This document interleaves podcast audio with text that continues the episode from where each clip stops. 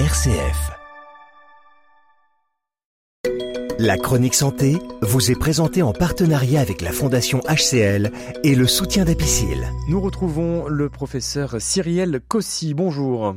Bonjour. Vous êtes professeur euh, de l'Université Lyon 1, spécialiste en nutrition, également endocrinologue et diabétologue euh, au centre hospitalier Lyon Sud. Euh, nous allons parler avec vous une nouvelle fois du diabète et aujourd'hui des complications du diabète, notamment des complications au niveau du foie. Euh, de quoi s'agit-il? Alors peut-être qu'on va commencer premièrement par les complications du diabète. Un point qui est extrêmement important, c'est que la raison pour laquelle il est primordial d'équilibrer euh, le taux de sucre et les glycémies, c'est que euh, de manière euh, chronique, quand on a un excès de sucre dans le sang, ce sucre va avoir un impact et, induire des complications. Donc on les connaît bien, ces complications, ça va toucher les gros et les petits vaisseaux de l'organisme et donc on les prévient en traitant le diabète et surtout on les surveille, c'est-à-dire qu'un patient diabétique, une fois par an, va avoir un bilan annuel pour vérifier qu'il ne développe pas ces complications. Donc ça va être des complications qui peuvent toucher les vaisseaux des petits vaisseaux de l'œil, de la rétine. Donc c'est la, la raison pour laquelle les patients doivent avoir un fond de l'œil une fois par an. C'est les petits vaisseaux rénaux aussi au niveau du rein qui vont euh, du coup pouvoir euh, être responsables d'une insuffisance rénale. Donc on surveille ça par prise de sang et analyse d'urine. Et les petits vaisseaux euh, nerveux, surtout des nerfs au niveau des jambes, qui peuvent induire des troubles de la sensibilité du pied. Et puis les gros vaisseaux, ça on connaît mieux, hein, c'est euh, le problème des maladies cardiovasculaires. Le diabète est un facteur de risque, un facteur favorisant. On peut euh, avoir des dépôts euh, d'athérome au niveau des gros vaisseaux du cou, les artères carotidiennes, les vaisseaux Alors l'athérome, qu'est-ce que l'athérome? L'athérome, c'est des plaques un petit peu comme vous voulez, qu'on assimile souvent à des dépôts, on va dire, de, de, lipides, peu avec un peu d'inflammation qui va boucher les, les gros vaisseaux et qui va euh, donc euh, induire euh, pour le cœur par exemple l'athérome coronarien lorsque les artères du cœur sont très bouchées, ça va conduire à un infarctus du myocarde. Et on peut également avoir ces dépôts euh, dans les artères euh, des jambes, les gros vaisseaux des jambes, et ça, va être le, responsable de ce qu'on appelle une artériopathie, qui peut être douloureuse et favoriser euh, les plaies de pied, puisque ça va empêcher la bonne cicatrisation d'éventuelles plaies du pied hmm. chez les patients avec diabète. nous en avons parlé dans une chronique précédente. ces complications-là, on les connaît bien, on les, on les dépiste de manière régulière. Et puis euh, la complication qu'on connaît un peu moins bien, euh, c'est la complication euh, du foie. Il y a une forte association entre, le patient, entre la présence du diabète de type 2 et ce qu'on appelle le foie gras ou la stéatose hépatique. Euh, environ, euh, environ 55% des patients diabétiques sont atteints de cette maladie, la, maladie du foie gras. Et ce qui est important de savoir, c'est que le, le fait d'être diabétique de type 2, ça va être un facteur de risque d'avoir un foie gras sévère, c'est-à-dire un foie gras qui évolue vers ce qu'on appelle l'inflammation. Et cette inflammation chronique qu'on appelle la NASH, elle va pouvoir évoluer vers euh, des dépôts de, des petits dépôts de fibreux et collagène au niveau du foie qui va conduire à une euh, fibrose. Les gens connaissent bien la fibrose quand on parle de cirrhose, hein, c'est le stade ultime, le plus avancé. Et donc on sait qu'il peut y avoir un risque d'évolution fibrosante, voire de cirrhose chez les patients atteints de foie gras et en particulier quand ils ont un diabète de type 2 mal équilibré.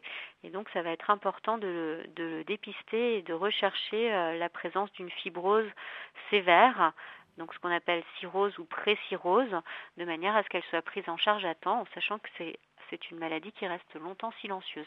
Et ce foie gras, on le détecte comment, euh, professeur? Alors, pour savoir si un patient a un foie gras, la première chose à faire dans nos patients diabétiques euh, ont des échographies abdominales.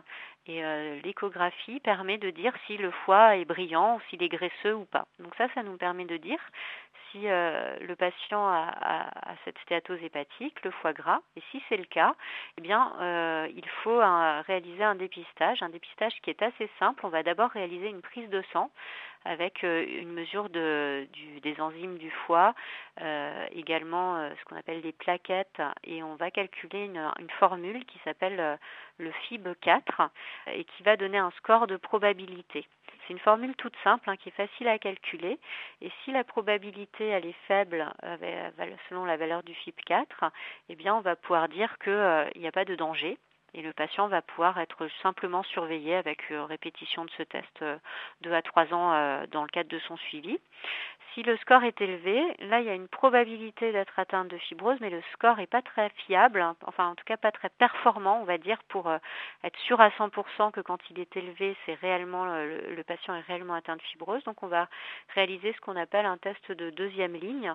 Et ce test de deuxième ligne, c'est une mesure de la rigidité du foie ou de l'élastographie du foie. On va mesurer euh, si le foie est en fait devenu un peu dur à l'aide d'une sonde d'échographie un peu spéciale qui va mesurer l'élastographie du foie. Donc cette sonde d'échographie, c'est par exemple couplé à certains échographes ou alors il existe une machine spécifique qui est disponible dans notre service qui s'appelle un fibroscan et qui va vraiment euh, dépister la, fibrose du foie euh, chez nos patients. Et ça, ça nous permet de faire un bon tri entre les patients chez qui on a une suspicion d'atteinte fibrosante qu'on adresse à nos collègues hépatologues versus ceux qui ont une valeur basse et pour qui on peut être complètement rassurant euh, avec qui on va continuer simplement à équilibrer le diabète, lutter contre les facteurs de risque et, et les surveiller avec un fibroscan qu'on recontrôlera pareil dans deux à trois ans pour s'assurer que les choses n'évoluent pas. Professeur, est-ce que les hépatologues ont euh, le remède contre ce, foie gras ou pas?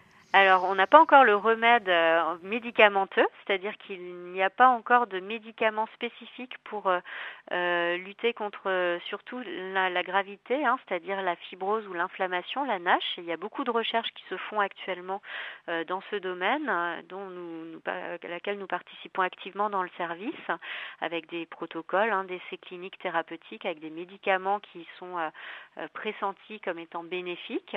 Donc ça, on attend et on a la possibilité de proposer des traitements innovants euh, à nos patients. Et puis surtout, euh, ce qui marche bien, par contre, et ce qui est démontré, c'est d'arriver à perdre du poids. La perte de poids euh, permet réellement d'améliorer euh, les lésions du foie, les lésions d'inflammation, la NASH et également parfois la fibrose. Donc euh, ça va être important également que l'on a des programmes pareils pour soutenir les patients, les aider à perdre du poids et si nécessaire, on peut même leur proposer une chirurgie de l'obésité quand ils rentrent dans les critères d'indication de la prise en charge de l'obésité. Donc voilà, aujourd'hui ce qu'on peut faire, c'est réellement bien équilibrer le diabète et surtout euh, aider les patients et les accompagner dans des programmes de perte de poids. Merci beaucoup, euh, professeur, pour toutes ces informations et j'invite les auditeurs à réécouter les chroniques précédentes consacrées au diabète. Merci à vous. Bonne au revoir. journée. Au revoir. C'était la chronique santé. Plus d'infos sur le site apicile.com.